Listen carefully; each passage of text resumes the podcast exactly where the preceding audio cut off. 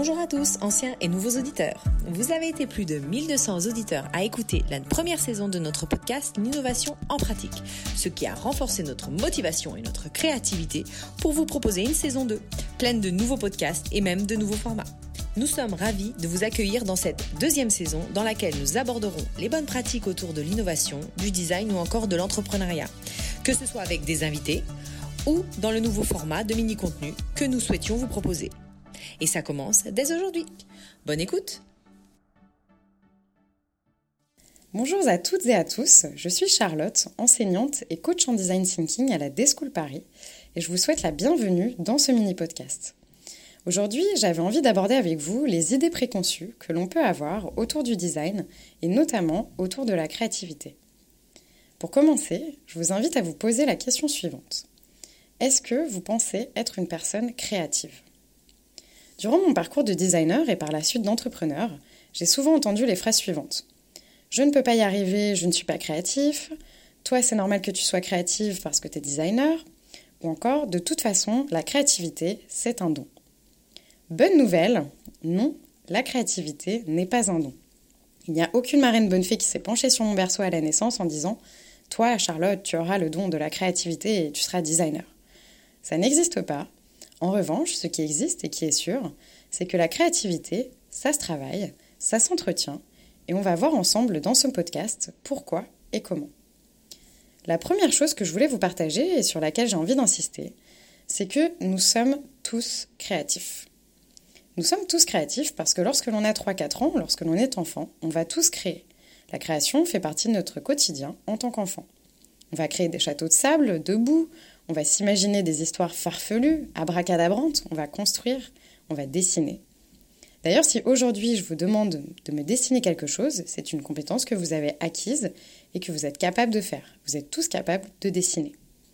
Attention, je ne vous ai pas demandé de bien dessiner.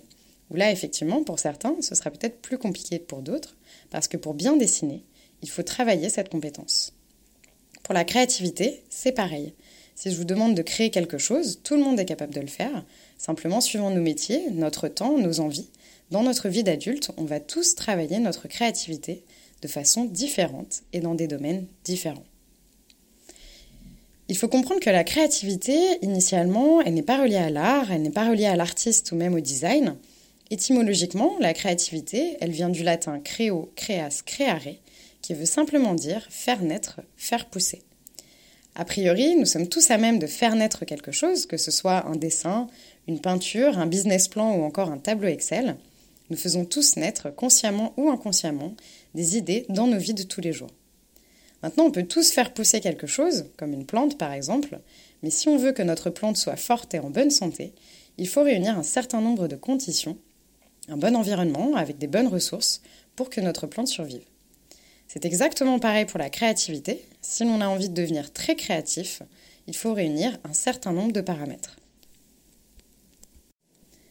Si on en revient à la définition de la créativité aujourd'hui en 2022, on pourrait la définir de la manière suivante. La créativité est un processus psychologique, un état d'esprit dans lequel se met un individu ou un groupe d'individus pour imaginer et réaliser des idées. La créativité peut donc s'apparenter à une discipline, une capacité que l'on va travailler comme un muscle pour réussir de la manière la plus efficace possible à imaginer et concrétiser des idées. On l'a vu, la créativité n'est pas liée dans sa définition de base à l'artiste, néanmoins, elle est quand même liée à un processus imaginatif, un processus de génération, d'association d'idées, dans le but d'avoir un résultat concret.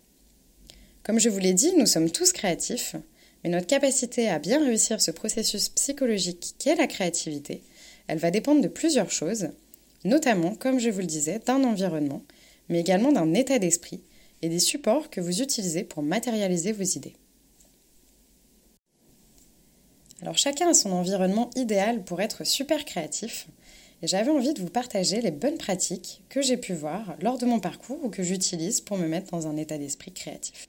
Par exemple, lorsque j'ai envie d'être créative, la première chose que je vais faire, c'est de me mettre dans un endroit spécifique qui m'inspire. Ça peut être sur mon balcon, au milieu d'une forêt, dans un parc, dans mon salon. de manière générale, je vais éviter de me mettre dans l'endroit dans lequel je travaille tous les jours pour réellement différencier les espaces.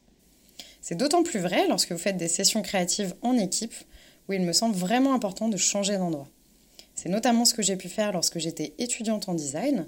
Lors d'un atelier avec mon équipe, nous avons fait une session de brainstorming dehors dans l'herbe.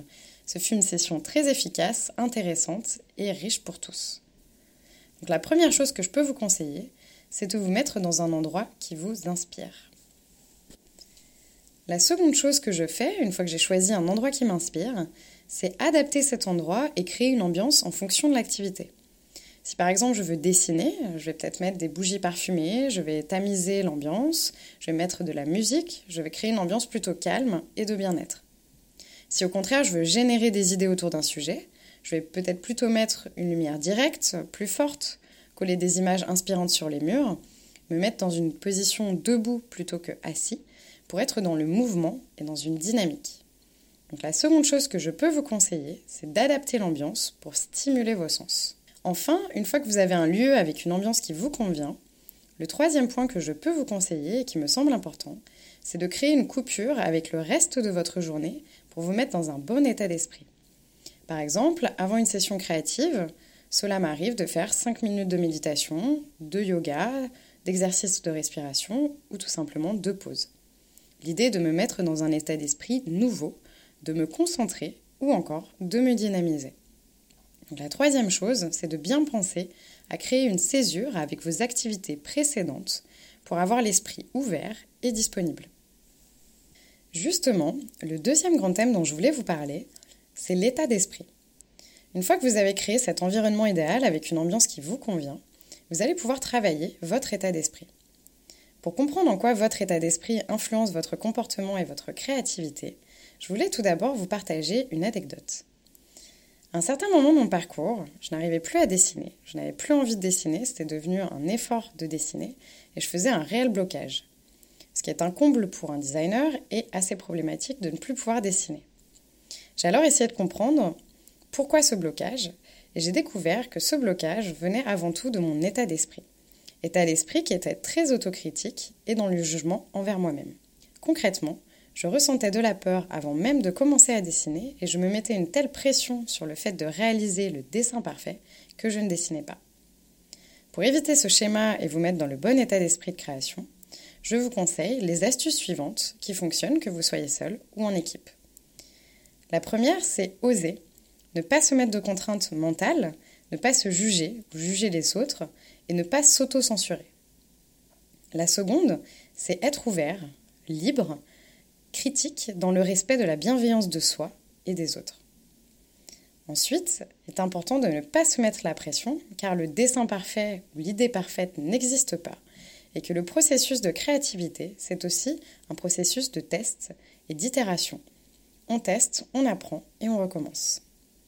Enfin, n'oubliez pas de partager, de collaborer, d'échanger, puisque la créativité, à mon sens, est beaucoup plus intéressante et efficace lorsqu'elle est réalisée à plusieurs. Dans le cas d'un brainstorming au sein d'une équipe évidemment, mais même lorsque je dessine, je vais partager mes brouillons, mes esquisses à mes amis afin d'avoir leur retour, leur avis et d'enrichir mon idée de base. Pour avoir un bon état d'esprit, décidez d'un cadre, cadre que vous pouvez formaliser par des règles à respecter, que vous pouvez afficher et partager avec les participants ou vous-même. La seconde chose concernant l'état d'esprit dont je voulais vous parler, que l'on oublie souvent, c'est de s'échauffer. Comme dans le sport, lorsque l'on veut courir 10 km, on s'échauffe pendant plusieurs kilomètres pour ne pas se faire mal, pour être dans de bonnes conditions physiques et mentales. Pour la créativité, c'est pareil. Si par exemple je veux dessiner, je m'échauffe pendant 10 minutes à faire des petits dessins, tester des couleurs ou encore des mines. Par exemple, lorsque j'ai pu animer une formation en ligne ou en présentiel, en début de séance, je fais faire aux participants un icebreaker, un petit exercice interactif que l'on va réaliser en groupe afin de créer une énergie positive et agréable pour la suite de la formation. Par exemple, à la Deschool Paris, nous utilisons très souvent les cartes Dixit comme icebreaker, qui sont des cartes dessinées sur lesquelles chaque participant peut exprimer une émotion, un feeling ou encore une inspiration. Avant de commencer vos sessions de créativité, échauffez-vous. Une fois que votre environnement et votre état d'esprit sont alignés, la dernière notion que je voulais aborder avec vous autour de la créativité, ce sont les supports de création. comme le papier, les maquettes ou encore les cartons, et comment ces supports peuvent stimuler ou parfois restreindre notre créativité. La première chose que je vous conseille, pas de grosse surprise, c'est vraiment d'éviter les écrans, en tout cas dans un premier temps, et je vous conseille de favoriser les supports que l'on peut déplacer, des supports dynamiques et collaboratifs. Parmi les supports de la création, vous avez bien sûr les post-it, qui ont deux avantages. Le premier, c'est qu'on peut les bouger, ce qui est idéal pour associer des idées. Et le second, c'est que le format post-it est un petit format et donc moins impressionnant qu'une feuille A4, par exemple, où l'on va peut-être avoir le syndrome de la page blanche. Vous avez également le dessin. Comme je vous l'expliquais au début de ce podcast, nous sommes tous capables de dessiner et de s'exprimer via le dessin. Et d'ailleurs, dans les formations que nous donnons pour les étudiants ou les professionnels, nous avons un module qui s'appelle Visual Thinking, où nous expliquons comment dessiner des bonhommes très rapidement afin de se faire comprendre. Vous pouvez également prévoir du matériel en amont lors de vos sessions de créativité ou de prototype, matériel que vous mettez à disposition des participants, tel que du scotch, du papier, du carton ou encore des magazines. L'idée est de se servir de ce que l'on a dans son environnement parce qu'une salle pleine est toujours plus stimulante qu'une salle vide. Vous pouvez même poser une contrainte euh, par exemple, à partir de maintenant, peu importe ce que vous faites, vous devez utiliser du carton comme support, que ce soit pour dessiner, écrire, etc. Vous pouvez également utiliser des carnets. Personnellement, j'ai toujours un carnet dans mon sac, partout où je vais, et je vais pouvoir noter mes idées, euh, dessiner, et c'est un format sur lequel je me sens beaucoup plus libre de m'exprimer que si je notais la même chose sur mon téléphone. Euh, en général, j'essaie de combiner les deux pour optimiser mes idées. Enfin, sur le sujet des supports de création, le dernier exemple que j'avais envie de vous partager est le suivant. Euh, lorsque j'étais stagiaire en design de mobilier à Tokyo, j'ai commencé un projet de création de mobilier directement en prototype, avec un prototype physique. Donc j'ai réalisé une maquette avec euh, du fil de fer et du tissu en échelle 1 dixième. Et pendant plusieurs jours, pendant une semaine, je n'avais pas le droit ni de dessiner, ni de regarder mon écran. Et l'idée était vraiment d'explorer uniquement avec mes mains, pour être plus créatif. Donc si vous ne l'avez jamais fait, c'est un exercice que je vous recommande vivement et c'est une méthode qui est très intéressante. Après, effectivement, dans un second temps, je suis passée sur ordinateur pour la modélisation 3D de mon meuble. Donc plus vous allez varier vos supports de création, plus vous allez être créatif. Donc on pose son ordinateur, son iPad et son téléphone et on observe ce que peut nous donner notre environnement. Dans ce podcast, nous avons parlé d'environnement, d'état d'esprit et de support de la créativité. Il manque peut-être un thème que je ne vais pas aborder avec vous aujourd'hui, que sont les méthodes autour de la créativité. Je pense que vous pouvez déjà trouver énormément de ressources sur Internet et dans les livres sur cette question, ou encore venir suivre une de nos formations à la Deschool Paris. Pour finir, si vous avez envie d'aller encore plus loin sur le sujet de la créativité, je vous conseille différentes ressources. La première que je voulais vous partager, c'est The Four C of Creativity, qui est un article scientifique sur les différents types de créativité. La seconde, c'est un livre écrit par David Kelly qui s'appelle Creative Confidence, qui a également fait l'objet d'une vidéo TED et qui va expliquer que la créativité est plus une question de confiance en soi. Et le dernier, c'est un livre écrit par Emmanuel Brunet qui n'est pas uniquement sur la créativité et qui s'appelle La boîte à outils du design thinking. Vous retrouverez les différents liens et références de ces ressources en commentaire. Merci beaucoup de nous avoir écoutés. J'espère que ce mini podcast vous a plu. N'hésitez pas à le partager si c'est le cas. Et si vous souhaitez nous soumettre des idées préconçues que vous voulez que l'on aborde lors des prochains épisodes, que ce soit sur le sujet du design, de l'innovation ou de l'entrepreneuriat, n'hésitez pas à nous laisser un commentaire ou nous contacter sur les réseaux sociaux. À très vite pour un prochain épisode.